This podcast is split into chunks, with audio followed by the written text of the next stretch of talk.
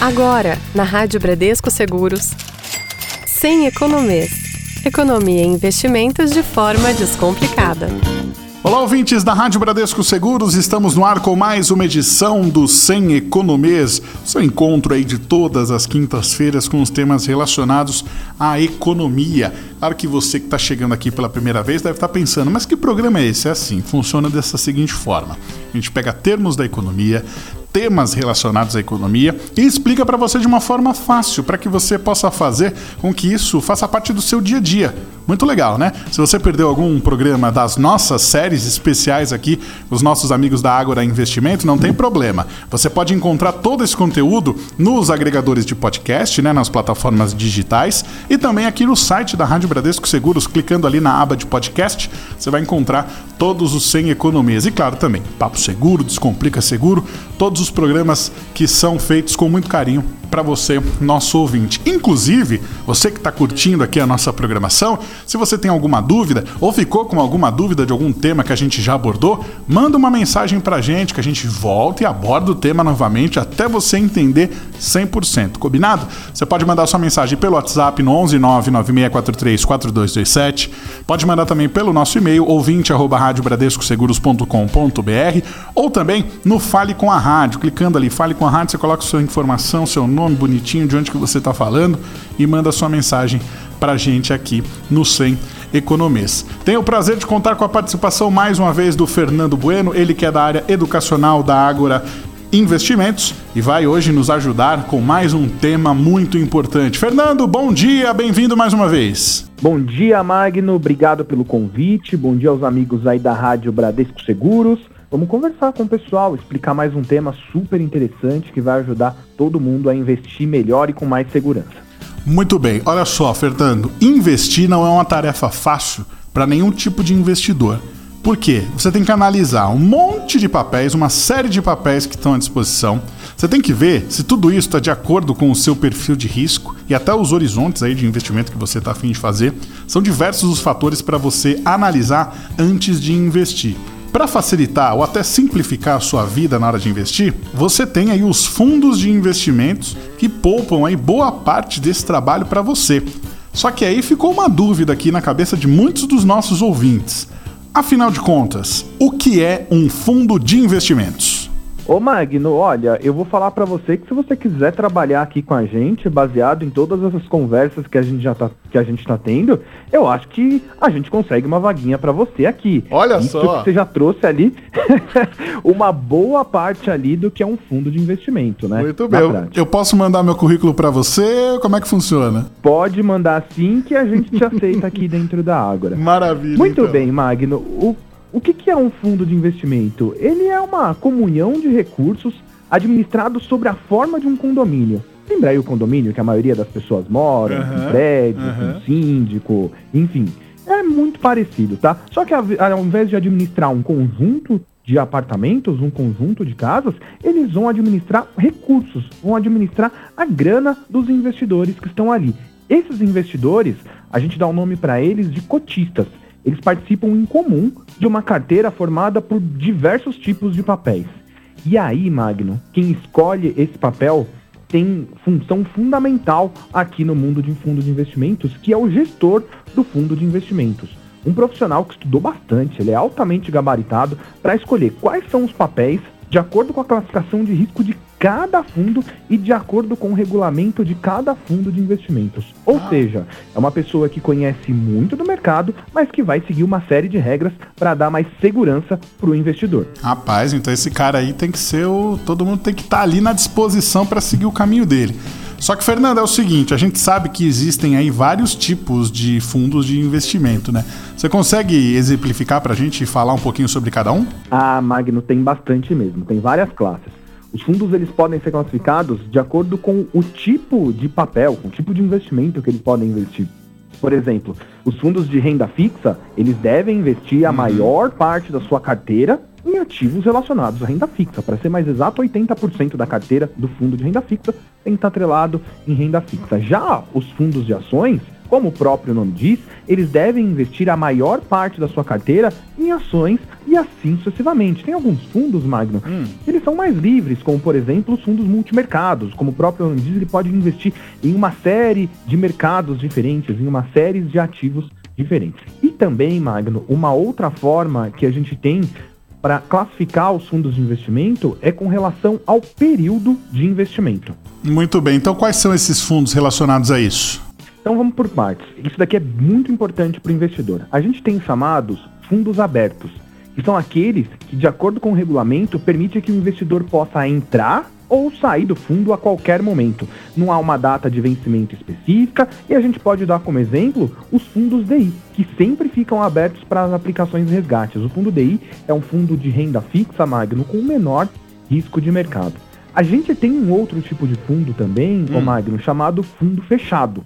E aí sim, aí tem a período para que o investidor entre, pra, período que o investidor saia do fundo, ou seja, período para compras ou para resgates dentro de um prazo estabelecido. Certo. Se o investidor ele desejar resgatar seus recursos de um fundo fechado antes do prazo determinado, ele vai ter vender isso no mercado secundário. Okay. A gente já falou sobre isso aqui, Magno, no episódio de ETFs e de fundos imobiliários. ETFs e fundos imobiliários são exemplos de fundos de investimentos fechados que quando o investidor ele quer entrar ou ele quer sair, o que, que ele precisa fazer? Ele precisa vender isso em bolsa de valores no chamado mercado secundário. São tipos de fundos que têm características muito parecidas com a de uma ação.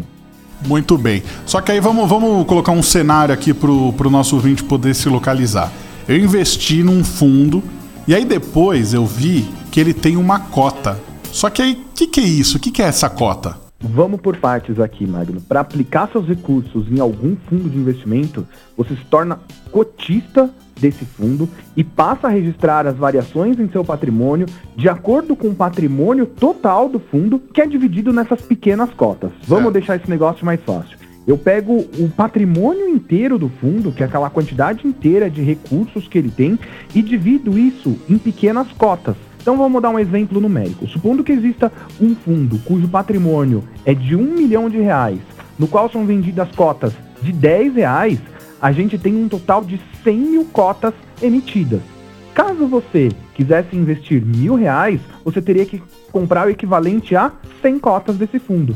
E o valor dessas cotas, Magno, ele muda diariamente, de acordo com o valor dos ativos que estão dentro da carteira do fundo. Portanto, Magno, é bem importante a gente entender que, se os ativos da carteira se valorizam, o valor do patrimônio do fundo aumenta. Consequentemente, o valor dessas cotas aumenta. Ao contrário, se porventura os papéis do fundo se desvalorizam, o patrimônio líquido do fundo diminui, consequentemente, o valor das cotas diminui. E como é que funciona aí a, a, a, variação do valor da cota? Então vamos assumir, por exemplo, que o exemplo que eu acabei de dar de um milhão de reais que valeria o, fundo, o patrimônio líquido do fundo, esse fundo tivesse aumentado para um milhão duzentos e cinquenta e que não tenham sido emitidas novas cotas a gente consegue dizer que o retorno bruto dessa carteira do fundo foi de 25%, ou seja, o valor, o, patrimônio líquido saiu de 1 milhão e foi para 1 milhão 250, valorizando cada uma das cotas em 25%. Entendi. Eu imagino aqui que não, não seja de graça, né? Você é, investir aí num fundo de investimento. Acho que até o nosso ouvinte deve também é, já imaginar isso daí. Quais são então os custos para a gente poder é, investir num fundo desse tipo. É, exatamente, Magno. Quando você investe num fundo de investimentos, você literalmente terceiriza a gestão dos seus recursos. Ou seja, você passa para uma outra pessoa a responsabilidade de escolher os melhores ativos para compor a carteira desse fundo e, óbvio, que para a realização desse serviço, algumas das taxas são cobradas. É muito importante, Magno, que ao escolher um fundo de investimento, você considere esses valores, porque esses valores eles têm um impacto direto sobre o retorno. Por quê? Porque eles incidem diretamente sobre o patrimônio líquido. Então, deixa eu apresentar algumas dessas taxas, alguns desses custos que a gente tem para investir num fundo de investimento. Eu acho que o principal custo que a gente vai ter, o, o Magno, é a chamada taxa de administração. Certo. Tá? A taxa de administração ela existe em todos os fundos de investimento e ela serve literalmente para pagar o administrador e o gestor do fundo. E detalhe, Magno, ela incide sobre o patrimônio líquido do investidor. Portanto, se você tem é, uma determinada quantia, vou chutar aqui, tá? 10 mil reais. Certo. A taxa de administração é cobrada pelos seus 10 mil reais e, pelo,